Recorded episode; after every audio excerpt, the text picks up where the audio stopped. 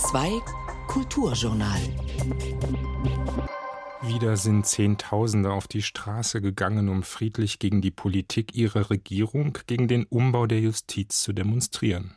Sie sorgen sich um die Zukunft der Demokratie und um ihr Land, das vor 75 Jahren gegründet wurde. Wir blicken auf die Situation in Israel einmal im Gespräch mit der Schriftstellerin Lissi Doron in Tel Aviv, zum anderen mit dem Historiker Noam Sadov. Willkommen sagt Nils Beintger.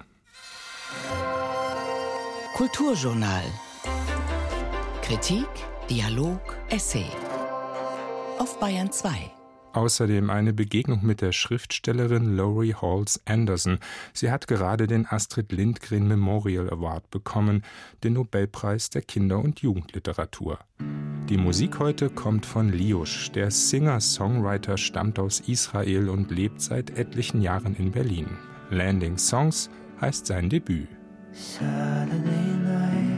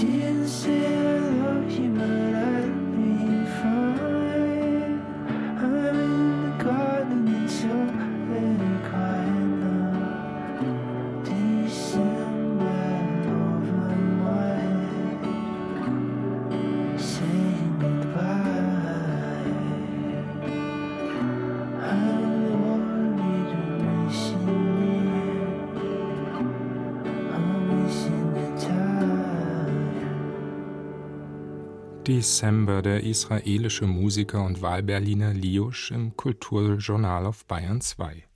In einer Woche am kommenden Sonntag jährt sich die Ausrufung des Staates Israel zum 75. Mal. Im Jubiläumsjahr befindet sich das Land in einer tiefen innenpolitischen Krise. Die Regierung will die Unabhängigkeit der Justiz einschränken. Seit Wochen demonstrieren Menschen gegen dieses Vorhaben, Samstag für Samstag, so auch gestern wieder.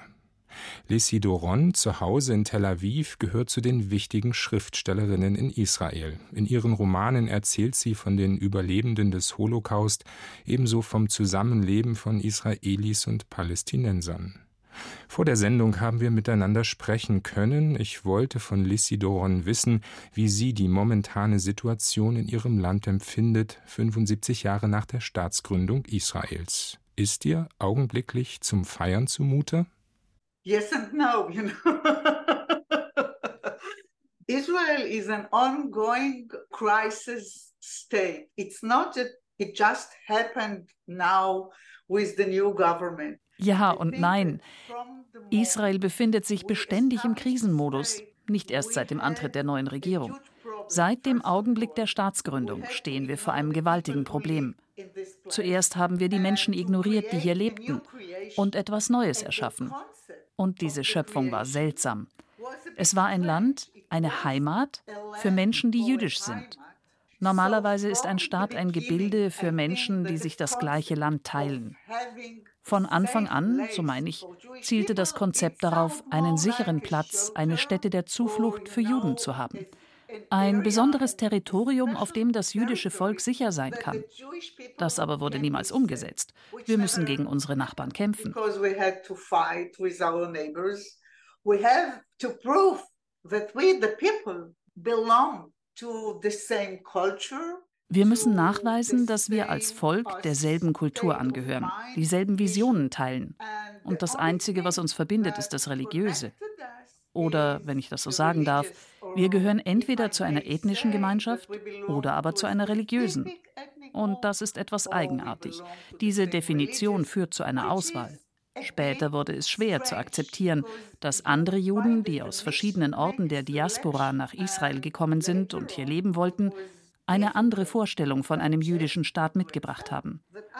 In all den Jahren waren es vor allem Menschen mit einem Posttrauma, wie wir, die Ashkenazim, oder Menschen, die fühlten, sie träumen von einem jüdischen Staat. Aber der war von Grund auf instabil. Da ist nichts neu. What happened now that the common ground was on one hand Jewish democratic state and now the government was jetzt passiert ist, der jüdische demokratische Staat war bislang die gemeinsame Basis. Die Regierung versucht, die Demokratie herauszuschneiden und sich auf den jüdischen Staat zu konzentrieren. Das ist eine andere Definition von Israel. Und wie verhält es sich mit dem Feiern? So on one hand I could celebrate the anniversary of Israeli independent state auf der einen Seite könnte ich den Jahrestag der Staatsgründung Israels feiern. Auf der anderen muss ich für den Staat kämpfen, von dem ich mir wünsche, dass ich weiter in ihm leben kann. Es ist eine beängstigende Zeit. Ich muss mir viele Fragen über die Zukunft stellen. In diesem entscheidenden Moment kann niemand in Israel wirklich glücklich sein. I believe that no one in Israel could be really happy. Lissi Doron, jeden Samstag demonstrieren Zehntausende Israelis gegen die von der Regierung geplante Justizreform. Sie befürchten eine Grundlage für jede Demokratie, die Gewaltenteilung werde aufgegeben und damit auch die Demokratie selbst. Wie bewerten Sie die Pläne der jetzigen Regierung? Warum sind Sie besorgt? Listen, first of all, thinking about my history and biography, I think that I always I'm a person who is prone to retrieve memories of the Second World War. Schauen Sie auf meine eigene Geschichte, meine Biografie. Ich bin ein Mensch, der anfällig ist, die Erinnerungen an den Zweiten Weltkrieg abzurufen. Was ich als Kind gelesen habe, all das, was ich gelernt habe und auch meine Arbeit als Schriftstellerin, zielt auf eine bestimmte Epoche in der westlichen Welt. Es geht um die Jahre zwischen 1936 und 1939 wann immer es heikel wird, wenn wir Probleme mit Blick auf die Menschenrechte bekommen, mit der Situation von Minderheiten, mit der Redefreiheit, wenn wir eine Diktatur erblicken, wenn wir starke Politiker sehen, die mit dem Konsens oder eben auch mit dem Nichtkonsens brechen und den Gerichtshof entmachten wollen, dann sind es immer die Erinnerungen aus der Geschichte, die ich nicht aufhalten kann, als ob ich in einem Teufelskreis stecke. This is my das ist also mein persönlicher Zugang. Ich fühle, dass ich damit nicht allein bin. Es geht vielen so, die mit ihren Träumen und Hoffnungen zum liberalen Lager zählen. Es sind nicht nur die Anhänger der linken Parteien, es sind Menschen aus der Mitte der Gesellschaft. Die meisten von ihnen sind säkular. Viele von ihnen haben eine Verbindung zur westlichen Welt und sind der Überzeugung, die Demokratie sollte die Grundlage des israelischen Staates sein. Was mir Angst macht, sind die Differenzen zwischen ihnen und den anderen.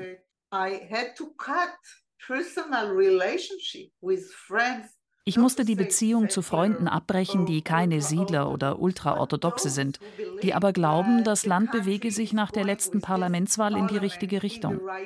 Ich merke plötzlich, da ist nichts, was ich mit ihnen teilen kann. Auf eine gewisse Weise wurden wir einander zu Feinden. Wir haben uns gestritten, weil wir unterschiedliche Träume verwirklichen wollen. Das ist mehr als erschreckend. Ich bin mit der Vorstellung aufgewachsen, dass zum Beispiel die Palästinenser Freunde sind. Und jetzt spielt es keine Rolle mehr, woher meine Freunde kommen. Ihre Herkunft hat keinen Einfluss, ebenso wenig wie ihre Hautfarbe, ihre Religion. Was zählt, ist der Kampf für Freiheit und Gleichheit, dafür, dass andere Menschen nicht ausgeschlossen werden. Das sind meine Leute. Und die Menschen, mit denen ich aufgrund der Religion oder der DNA verbunden sein soll, und das ist eine grausame Vorstellung, können sich als Gegner erweisen. Viele Strukturen, in denen ich gelebt habe, lösen sich auf. Ich sehe keine Lösung. Die Hälfte der Menschen in Israel ist für die Regierung, die andere Hälfte nicht. Mir kommen die Ängste in den Sinn, die mich als Kind beschäftigt haben. Dass wir stark sein müssen, dass wir kämpfen müssen für unser Land, für Israel. Heute ist das alles nicht mehr so klar. Israel is our homeland is not really clear now even for me. Lissi Doron, es gibt viele israelisch-arabische Initiativen im Land, Kooperationen auch im kulturellen Bereich. Beobachter sprechen von einem fragilen Zusammenleben und sie sind besorgt, dass dieses Miteinander durch die Politik der jetzigen Regierung zerstört werden könnte. Das Zusammenleben spielt auch in Ihren Büchern eine wichtige Rolle. Denken wir an einen Roman wie Who the Fuck is Kafka oder an den Band Sweet Occupation, entstanden nach Begegnungen und Gesprächen auch mit palästinensischen Nachbarn. Was erwarten Sie mit Blick auf das fragile Miteinander im Land? I'll share with you, I think, a very interesting experience because really in this Independence Day and in this Memorial Day for Fallen Soldier. Ich möchte gerne von einem interessanten Erlebnis erzählen, mit Blick auf den diesjährigen Unabhängigkeitstag und den Gedenktag für die gefallenen Soldaten, Yom HaSikaron im April. Wie ich dachten viele Menschen, dass wir feiern sollten, aber auf eine andere Art. Am Abend des Gedenktages für die gefallenen Soldaten kamen 25 Leute zu mir nach Hause. Die eine Hälfte Palästinenser, die andere Israelis. Das war eine seltsame Erfahrung, eine etwas andere Feier. Es war eher ein Traum von Unabhängigkeit als die Unabhängigkeitsfeier des Staates Israel. Wir, die Bürger, versuchen den Wandel herbeizuführen. Wir glauben nicht so sehr an die Politik. Wir denken, die Menschen sollten eine andere Form der Beziehung zueinander aufbauen, eine andere Verbundenheit.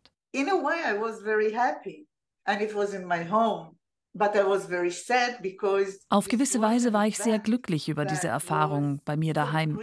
Aber gleichzeitig war es traurig, weil es eine komplett außergewöhnliche Veranstaltung war. Das zeigt, was gerade bei uns passiert.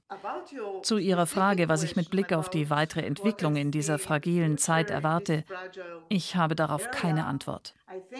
Es ist schwer, einen Wandel herbeizuführen gegen die Politiker, die die Macht haben.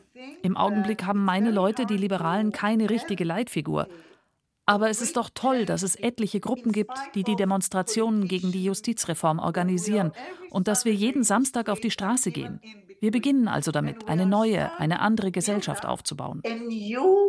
community or a new society or an alternative society. And in, into this society we have also to accept the Arabs, which is another process. In diese Gesellschaft müssen wir auch die arabischen Israelis aufnehmen. Das ist ein weiterer Prozess. Wir müssen fortfahren und ein anderes Konzept für Israel und seine Zukunft entwickeln. Ich begrüße diesen Prozess sehr. Ich bin froh daran mitzuwirken. Aber ich weiß nicht, was wir damit erreichen können. Ich weiß nicht, ob viele von uns irgendwann müde oder depressiv werden und nach einer anderen Lösung suchen. Zugegeben, ich denke oft an die Diaspora als eine Option für eine jüdische Minderheit. Seit Jahren sage ich, und heute gilt das besonders, dass meine Heimat in Tel Aviv und in Berlin liegt. Ich könnte derzeit zum Beispiel nicht in Jerusalem leben. Das ist ein ganz anderes Land, viel religiöser und voller Hass. Menschen werden diskriminiert.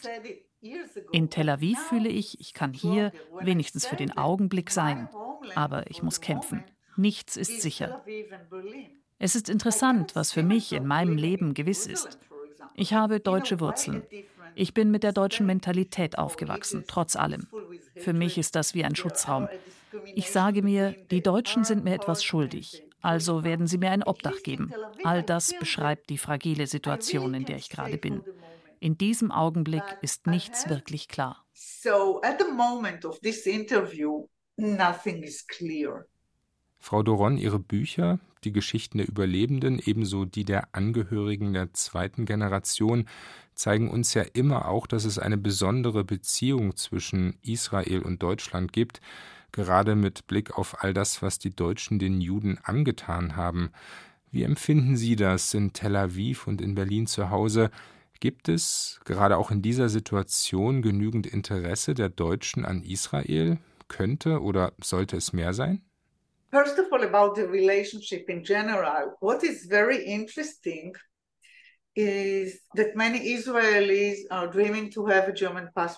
Erst einmal generell zur Beziehung. Viele Israelis träumen davon, einen deutschen Pass zu bekommen. Und Berlin ist jetzt ein Konzept. Es ist nicht nur ein Ort, es ist eine Alternative. Dazu kommt zweitens die Verbindung. Täter und Opfer sind für immer aneinander gebunden. Wir wissen, dass wir diese Erfahrung teilen. Ich möchte zudem, und das ist Wunschdenken, dass die Bundesregierung aktiver wird und sich deutlich zu Wort meldet. This is just a kind of a wishful thinking. I want to uh, see the German government much more active Deutschland sollte immer für Gleichberechtigung kämpfen und deutlich gegen Rassismus protestieren. Deutschland sollte lautstark zum Ausdruck bringen, dass Gleichheit und Werte wie die Redefreiheit überall gelten. Ich will eine Geschichte erzählen, die für deutsche Ohren vermutlich hart klingt. Ich habe sie selbst erlebt und ich bin damit nicht allein. Ich kam von einer der Demonstrationen am Samstag zurück. Ich war unterwegs auf der Straße. Einige Leute kennen mich. Ich habe blonde Haare und viele Leute wissen, dass ich gegenüber Deutschland eine sehr positive Einstellung habe. Ein Auto hielt. Der Fahrer rief laut, die Nazis hätten dich töten sollen und ich hoffe, das passiert dir noch. Ich blieb einen Augenblick stehen und begriff, dass es Menschen in Israel gibt, für die ich ein Feind bin.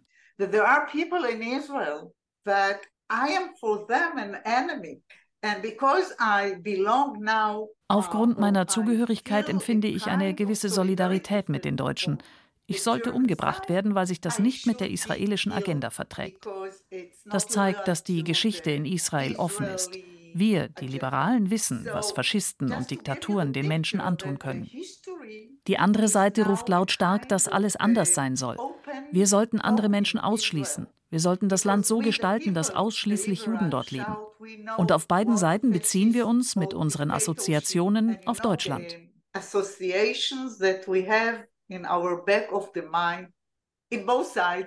Lissy Doron, seit vielen Jahren erzählen Sie uns von der israelischen Gesellschaft, eben von den Überlebenden und ihrer schwierigen Situation nach der Ankunft im Land. Ebenso erzählen sie aber auch vom Zusammenleben von Juden und Palästinensern in Israel. Was kann die Literatur mit Blick auf diese Frage eröffnen? Was bedeutet es, in Israel zu leben? You want to focus on literature if literature has any influence? Sie wollen wissen, ob die Literatur einen Einfluss hat? Erst einmal muss ich sagen, dass ich keine israelische Schriftstellerin bin. Niemand im Land liest meine Bücher. Nicht einmal die über die zweite Generation oder die über meine Mutter, eine Überlebende des Holocaust. Literatur hat die Kraft, etwas zu vermitteln, Geschichten zu erzählen. In der Krise, die wir augenblicklich erleben, versucht die Regierung, die Bedeutung der Schriftsteller kleinzureden, die sich mit den entscheidenden Fragen der jüdisch-israelischen Identität beschäftigen. Zudem haben wir im vergangenen Jahr viele Schriftsteller und Dichter von der linken Seite verloren. Eine Regierung, die bestimmen will, was die Menschen tun, gibt der israelischen Literatur im Augenblick keinen Platz. But something very interesting happened in Israel and maybe this is an underground process. Es ist aber etwas sehr Interessantes im Land geschehen. Vielleicht ist das ein Prozess, der sich im Untergrund vollzieht. Ein Beispiel. Am Holocaust-Gedenktag gab es einen Podcast, der ganz viel Aufmerksamkeit bekommen hat. In ihm wurde die Geschichte von Sebastian Hafner erzählt. Die Geschichte eines Deutschen, der seine Stimme gegen das Dritte Reich erhoben hat. Auf eine bestimmte Art und Weise ruft die Geschichte zu uns. Es war ganz nebenbei ein toller Podcast. Er fand überall Verbreitung. Die Literatur spielt durchaus eine Rolle, aber auf eine ganz andere Art. Sie steht im Augenblick nicht an vorderster Stelle. Die dunkle Seite möchte Literatur auslöschen und die liberale Seite sucht nach Wegen, um sie nach vorne zu holen. Das ist sehr interessant. Die Literatur ist eines der Werkzeuge im Kampf für die Freiheit. The dark side try to erase and the liberal side tries to find the ways to bring it to the front. And it's interesting because it's one of the tools of this fight for freedom. Frau Doron, im Herbst erscheint Ihr neuer Roman in Deutschland, Nur nicht zu den Löwen, die Geschichte von Rivi aus Tel Aviv, die ihr Haus verlassen muss und die beginnt, Briefe an Menschen zu schreiben, mit denen sie früher eine Beziehung hatte. Noch einmal zur gegenwärtigen Situation im Land in Israel. Gibt es für Sie Hoffnung, dass sich daran etwas ändern könnte? Well, while we are talking, I have at the side urgent uh, messages. Während wir sprechen, verfolge ich auf dem Bildschirm Eilmeldungen. In Gaza heulen die Sirenen, ebenso in Sterot. Unsere Armee hat Dörfer in Gaza angegriffen. Wie kann ich auf Ihre Frage antworten? Die meiste Zeit bin ich nicht optimistisch. Aber von Zeit zu Zeit, als Mensch, habe ich noch Hoffnung. Ich setze drauf, auch wenn es grausam oder falsch ist. Meine Mutter erzählte mir, dass sie auch in Auschwitz an der Hoffnung festhielt. Der Mensch soll sie nicht aufgeben.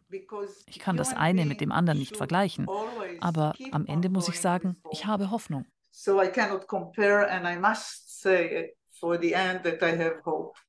Die israelische Schriftstellerin Lissi Doron im Kulturjournal auf Bayern 2. In Deutschland erscheinen ihre Bücher bei DTV in München.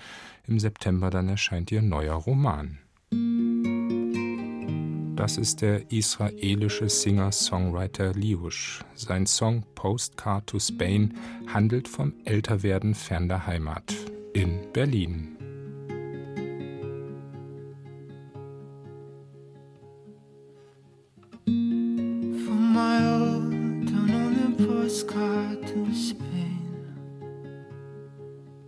In a picture with a spiritual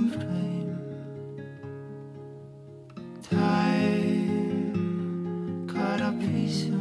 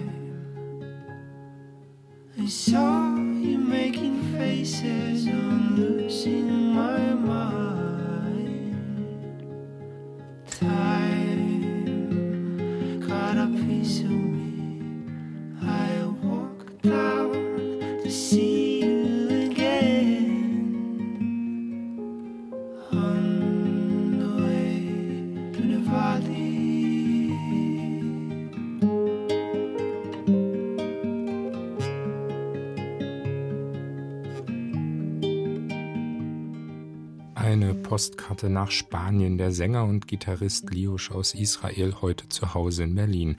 Sein Album Landing Songs ist bei Pop-Up Media erschienen. Woche für Woche demonstrieren Menschen in Israel gegen die Politik der Regierung. Der Samstag wurde sogar schon zum Tag der Demokratie. Wie ist diese Protestbewegung historisch zu bewerten? Noam Sadov kommt aus Israel. Er lebt in München und unterrichtet Geschichte an der Universität Innsbruck. In einem Essay für das Kulturjournal blickt er auf ein besonderes Zeichen der Protestbewegung, die israelische Fahne. Gedanken des Historikers Noam Sadov zur aktuellen Situation in Israel.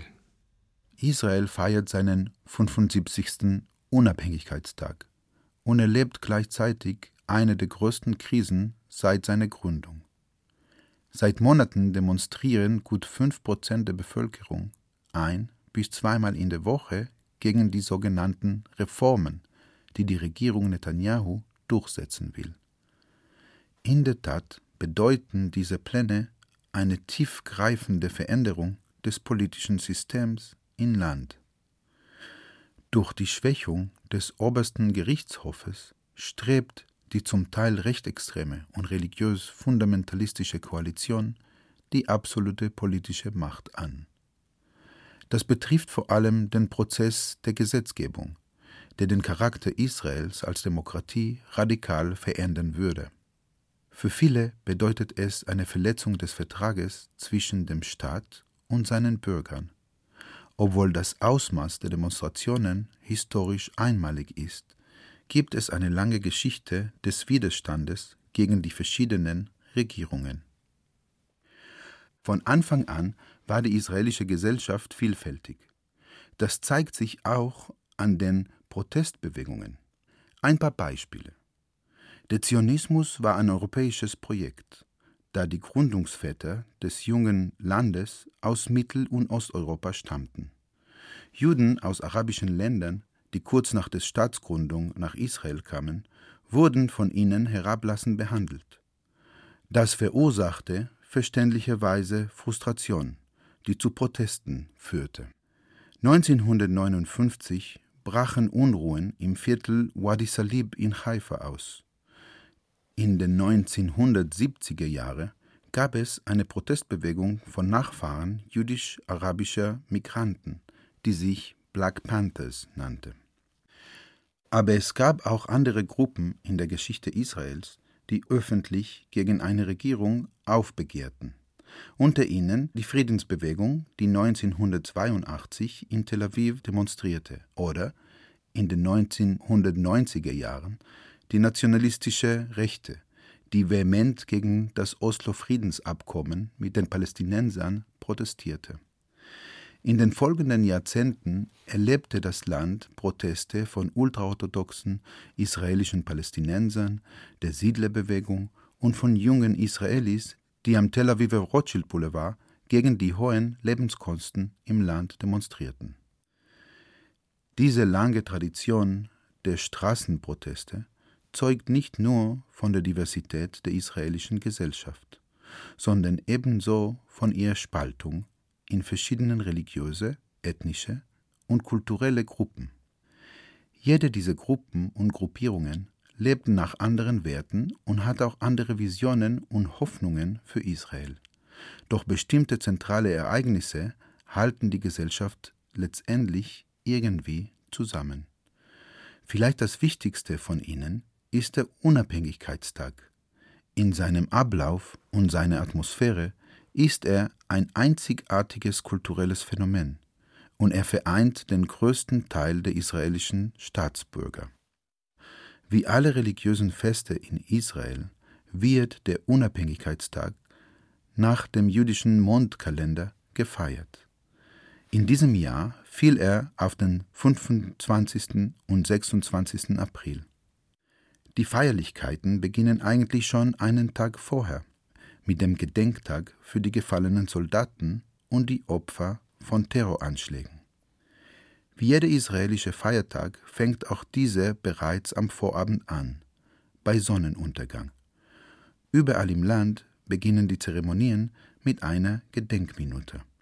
Sie wird von Sirenen begleitet. Das öffentliche Leben steht still. Am folgenden Tag finden auf den Militärfriedhöfen Gedenkfeiern in Anwesenheit der Familien statt, deren Angehörige dort begraben worden sind. Menschen erinnern an die Gefallenen und Gestorbenen. Rituelle Texte werden vorgetragen und von Musik begleitet.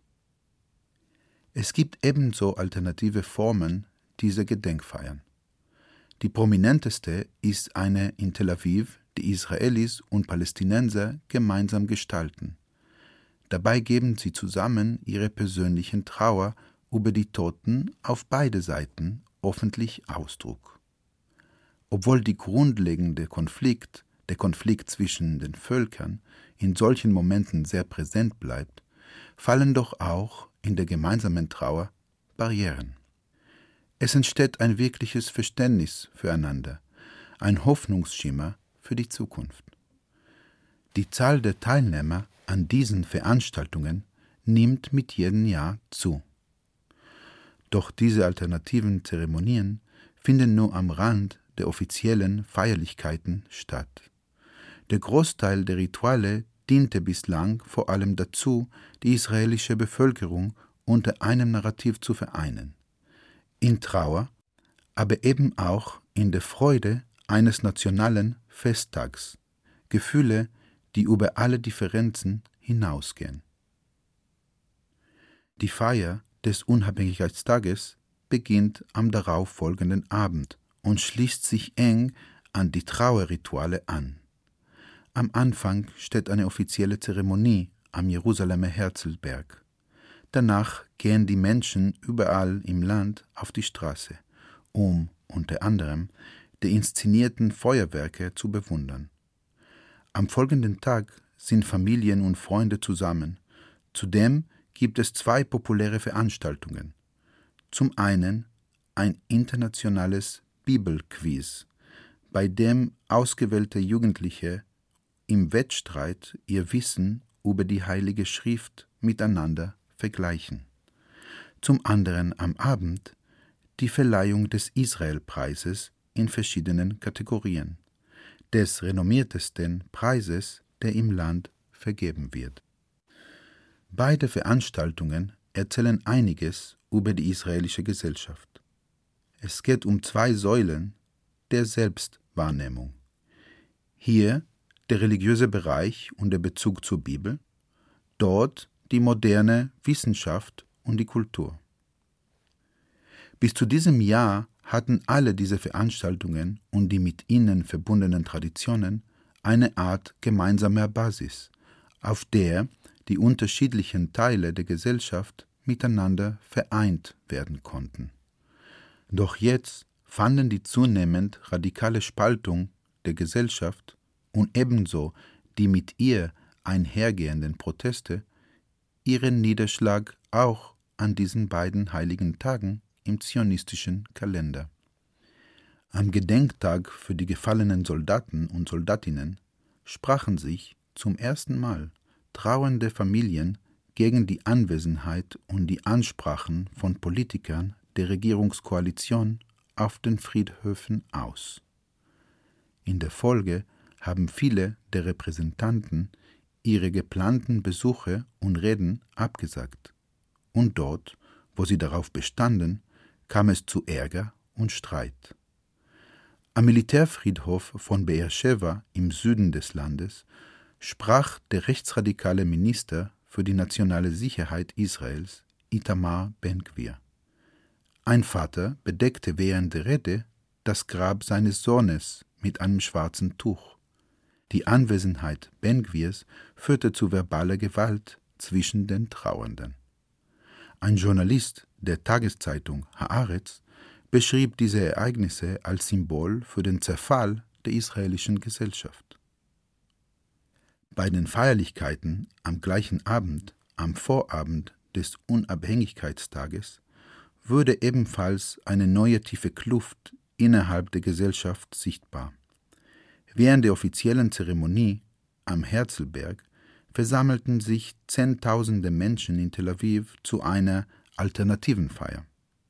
Diese war einmal mehr ein deutlicher Protest gegen die derzeitige Regierung und ihre geplanten Reformen. Viele Demonstranten hielten in ihren Händen Israelfahnen. Das hatte nicht nur mit dem Unabhängigkeitstag zu tun. Die israelische Fahne ist in den vergangenen Monaten zu einem Symbol für ein demokratisches und pluralistisches Land geworden. Ebenso zu einem Sinnbild für die Unterstützung der Demokratie, die durch die Regierung bedroht wird. Eigentlich spiegelt die Fahne Israels eine der Ambivalenzen des jüdischen Staates wider. Mit ihrem weißen Grund und einem hellblauen Streifen auf ihrem oberen und unteren Rand ähnelt sie einem Talit, dem jüdischen Gebetsmantel, den verheiratete Männer in der Synagoge tragen.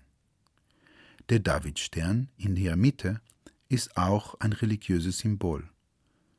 Es hebt die Rolle Israels als jüdischer Staat hervor.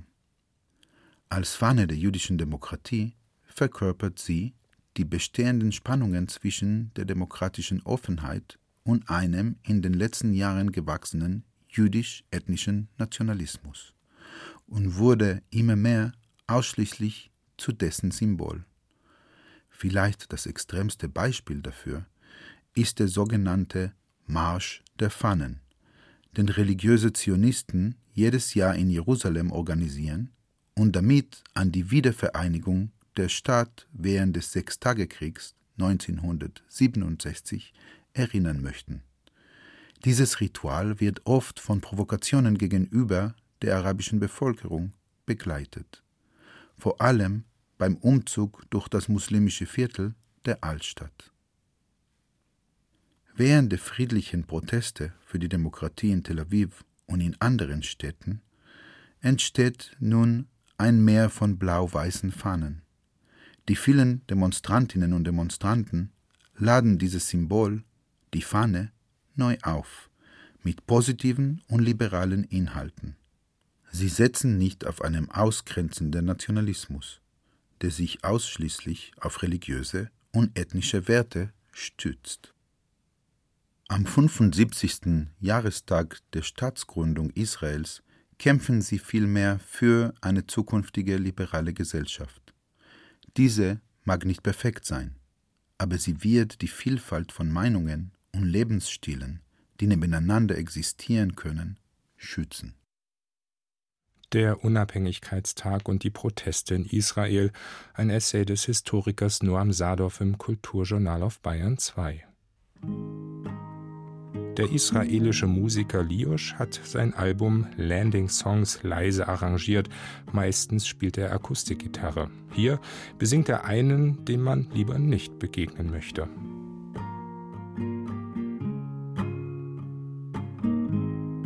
Don't watch yourself, watch the movie.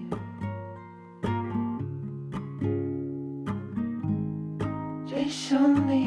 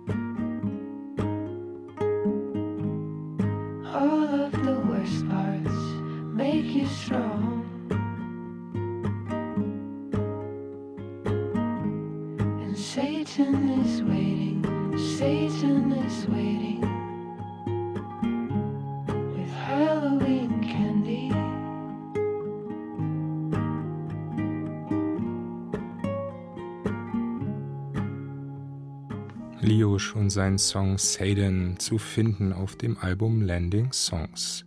Vor ein paar Tagen wurde in Stockholm der Astrid Lindgren Memorial Award vergeben, die weltweit wichtigste Auszeichnung für Kinder- und Jugendliteratur. Immer wieder wurde sie mit dem Nobelpreis verglichen. In diesem Jahr wurde die amerikanische Schriftstellerin Laurie Halls Anderson geehrt. Sie schreibt über heftige Erfahrungen wie psychische Erkrankungen und sexuelle Gewalt, Erfahrungen, die auch Jugendliche und junge Erwachsene betreffen.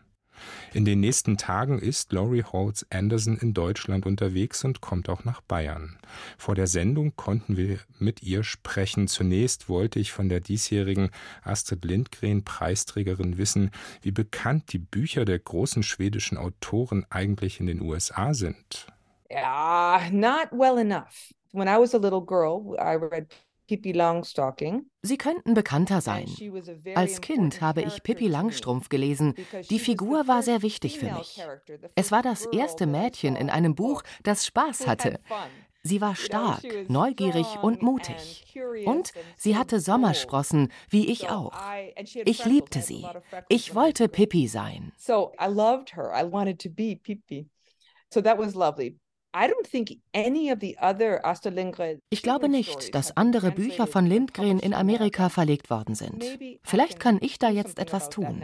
Als Erwachsene, als Schriftstellerin habe ich immer Texte von ihr und über sie gelesen. Ich weiß von ihrem Einsatz, damit Kinder das Recht bekommen zu lesen. Und überhaupt von ihren Gedanken zu den Rechten von Kindern.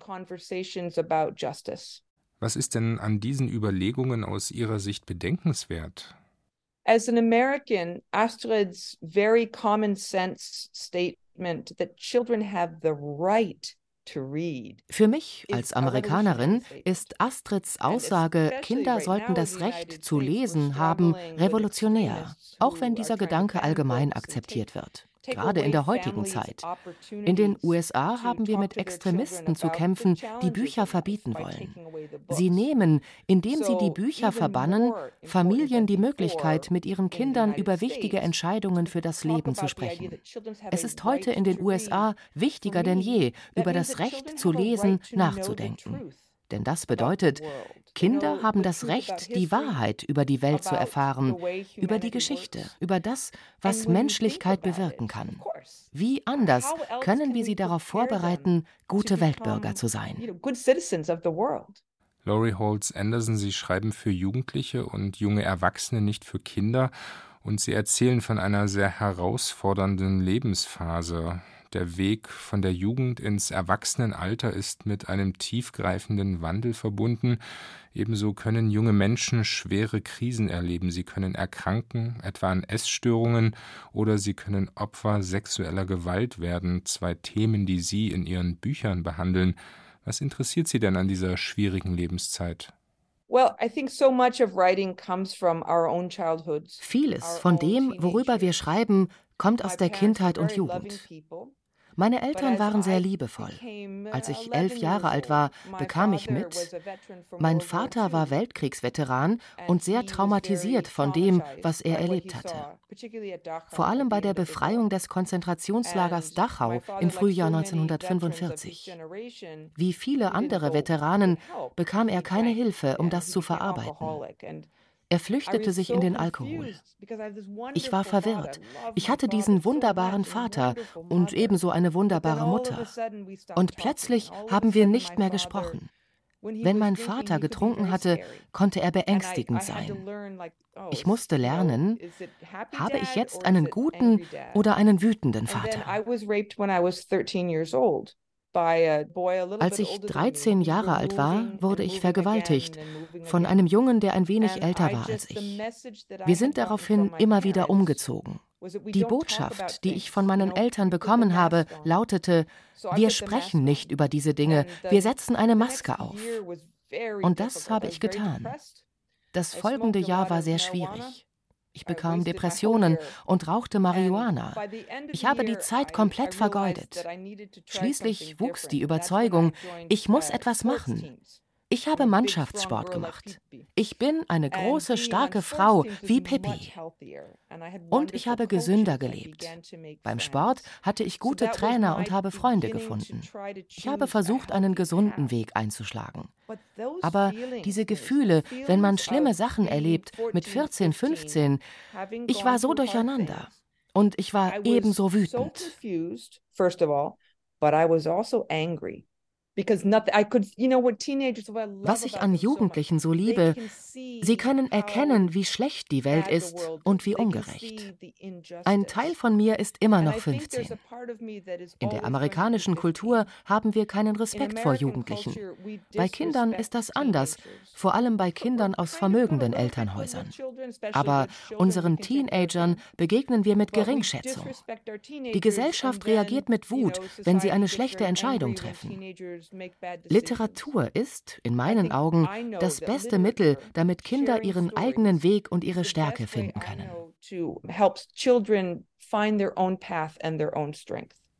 In Ihrem Buch Schrei erzählen Sie von Ihren Eltern, ebenso von Ihrer eigenen Geschichte, von den Folgen der Vergewaltigung. Es geht um die Traumata bei Ihnen, ebenso etwa bei Ihrem Vater, der Pfarrer wurde. Als amerikanischer Soldat war er an der Befreiung von Dachau beteiligt und erlebte dabei, zu was Menschen, die Deutschen, fähig sein können. Warum, Frau Anderson, wollten Sie auch für seine Geschichte eine Sprache finden? Ja, you know, I'm so grateful because ich bin sehr dankbar. Mein Vater hat lange Zeit nicht viel gesprochen. Das begann, als ich 14 war und ging etwa bis zu meinem 45. Geburtstag. Wir liebten einander, wir begegneten einander in den Ferien. Er sah meine Kinder. Aber Es gab Mauern. Als meine Eltern in ihren 70ern waren, brauchten sie Unterstützung. Sie lebten in Florida, ein schrecklicher Ort. Mein Mann und ich haben sie zu uns geholt. Wir leben im Norden des Staats New York, in der Nähe der kanadischen Grenze. Mein Vater stand gerne früh auf. Also sind wir um 5 Uhr aufgestanden und erst einmal ins Sportstudio gefahren. Danach gab es Frühstück und dabei schmolz das ganze Eis in unserem Hals. And that's where all the ice that was in our throats, it melted. And Daddy was finally able to talk about Germany. Daddy war plötzlich in der Lage, über Deutschland zu erzählen, über das, was er als junger Mann erlebt hat und was ihm immer noch Albträume bereitete. Auch aufgrund seiner Erfahrungen am Ende des Zweiten Weltkriegs wurde mein Vater Pfarrer. Er hatte gesehen, wozu Hass führen konnte. Er wünschte sich ein Leben, das im Zeichen der Liebe und des Mitgefühls stand. Die letzten zehn Jahre seines Lebens waren ein großes Geschenk für mich.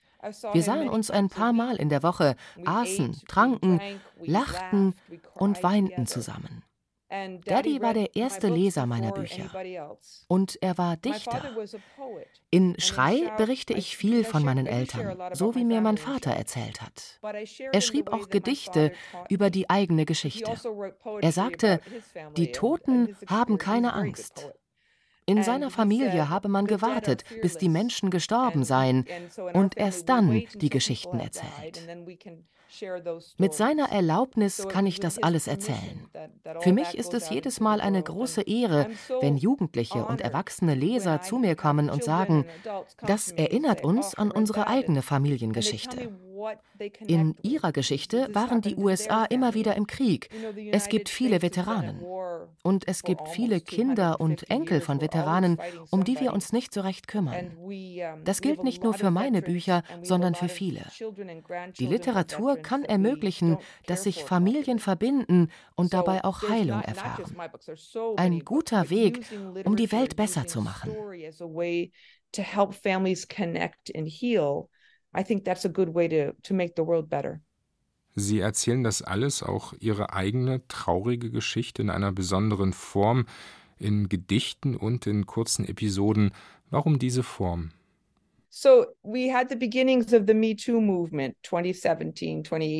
Das Buch Schrei entstand in der Anfangszeit der MeToo-Bewegung 2017-18. Ich war gerade in New York, als MeToo begann. Ich hörte das in den Nachrichten. Und dann kam sofort die Gegenreaktion. Die ganze alte Mythologie im Fall von sexueller Gewalt war wieder da. Sätze wie oh, Sie wollte das doch oder oh, Sie will nur Geld. Das war 20 Jahre, nachdem ich Sprich geschrieben hatte. Und in diesen 20 Jahren habe ich Geschichten von Zehntausenden Opfern sexueller Gewalt gehört. Ich bin lange durch das ganze Land gereist und ich war noch nie so wütend wie an diesem Tag. Es war, glaube ich, auf der 8th Avenue. Mein Kopf wurde ein Vulkan. The rage, the volcano that my head became. And wenn ich sehr emotional reagiere, höre ich Worte in mir. Sie kommen in Gedichtform. Poesie ist die stärkste Form der Literatur und auch die leidenschaftlichste. Es gibt einzelne Wörter und viel weißen Raum auf der Seite, Raum ohne Wörter. Das bringt Leserinnen und Leser dazu, bei einzelnen Wörtern zu bleiben und nicht die Seite umzuschlagen, um zu wissen, wie es weitergeht. Das ist ein sehr intimer Moment. Leserinnen und Leser begegnen den Wörtern mit großer Sorgfalt. So ging es los mit dem Buch.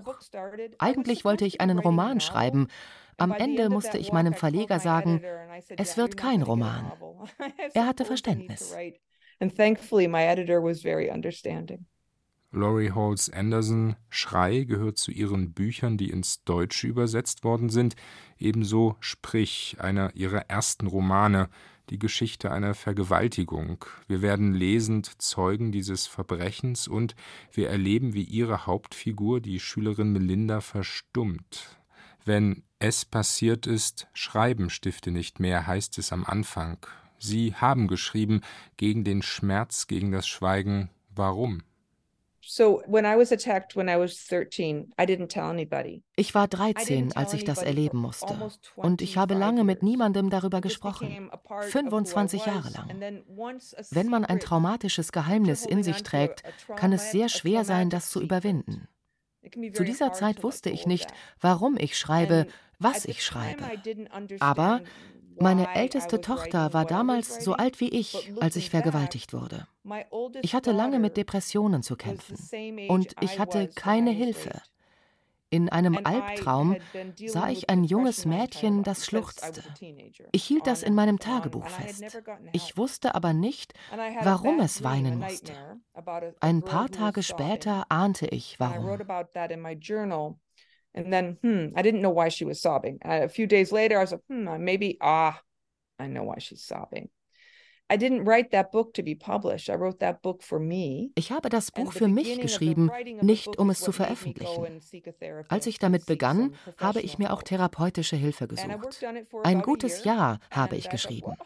Der erste Verlag lehnte ab. Der nächste sagte, wir machen das, aber ohne große Erwartungen.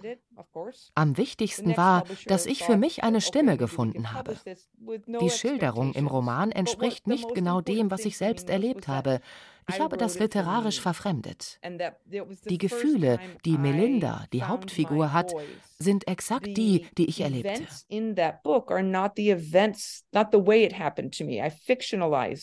And I never thought I would be talking about this to total strangers the feelings that the main character has are the feelings that I experienced when I was that age. So das Schreiben und das Sprechen haben für mich eine Tür geöffnet.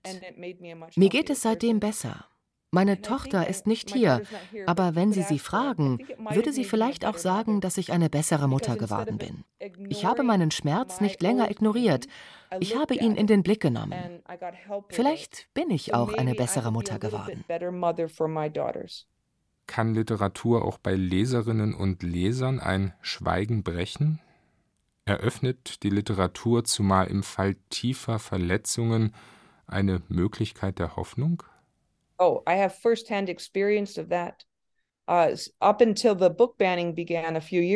Bis zum Beginn der Verbannung von Büchern in den USA vor einigen Jahren wurde der Roman Sprich vielfach an Highschools behandelt, ebenso an Universitäten. Ich habe an Schulen darüber gesprochen, in Buchhandlungen und Bibliotheken. Immer gab es eine oder mehrere Zuhörerinnen, die nach der Veranstaltung auf mich warteten. Das sind Menschen, die den gleichen Schmerz wie ich in sich tragen, über Jahre. Wenn Sie von der Geschichte eines anderen Menschen erfahren, können Sie vielleicht die Scham ablegen. Sie sagen, mir ist etwas Schreckliches passiert, lass uns darüber reden. Das gilt für jeden, der über Jugendliche und die großen Fragen des Lebens schreibt. Es ermöglicht eine solche Reaktion. I survived it and let's talk about it. It's not just me. Anybody who writes books for teenagers about these important life issues has that reaction. Our teenagers around the world are so hungry Überall auf der Welt sehnen sich Jugendliche danach, dass Erwachsene ihnen zuhören und ihnen Bücher zum Lesen geben, in denen die Fehler anerkannt werden, die sie selber machen, in denen sie Trost finden. Wir sollten unsere Bücher dazu verwenden, dass sich der Übergang von der Kindheit ins Erwachsenenalter sicherer gestalten lässt. Als meine Töchter auf der Highschool waren, wollte ich, dass sie an die Uni gingen. Ganz die nervige amerikanische Mutter.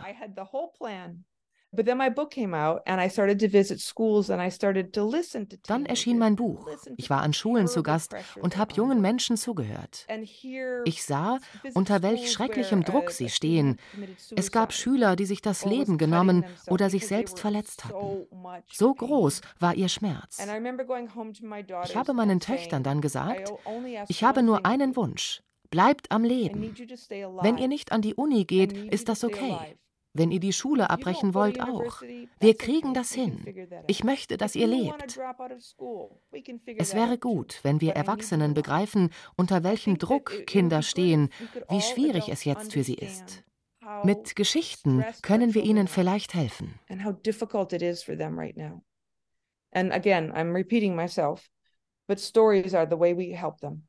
Laurie Holtz Anderson angesichts der Krisen, in der sich die Welt jetzt befindet, ist es vermutlich noch wichtiger, die jungen Menschen und ihre Nöte nicht zu übergehen, oder? Exactly. I am very torn right now because I see in America Genau. Ich bin hin und her gerissen. Präsident Biden will noch einmal kandidieren. Ein guter Mann mit viel Erfahrung. Wenn ich aber die gewaltigen Herausforderungen auf der Welt sehe, insbesondere den Klimawandel, fange ich an, nach jüngeren politischen Repräsentanten zu suchen, überall auf der Welt. Sie müssen länger als wir mit den Folgen unserer Entscheidungen leben. Natürlich können wir Älteren sie beraten, aber eigentlich ist es an der Zeit, dass junge Menschen das Sagen haben. Meine Generation und auch die vor mir haben viele Fehler gemacht. Die Welt hat sich verändert. Wir sollten den jüngeren Generationen zu mehr Einfluss verhelfen und ihnen folgen.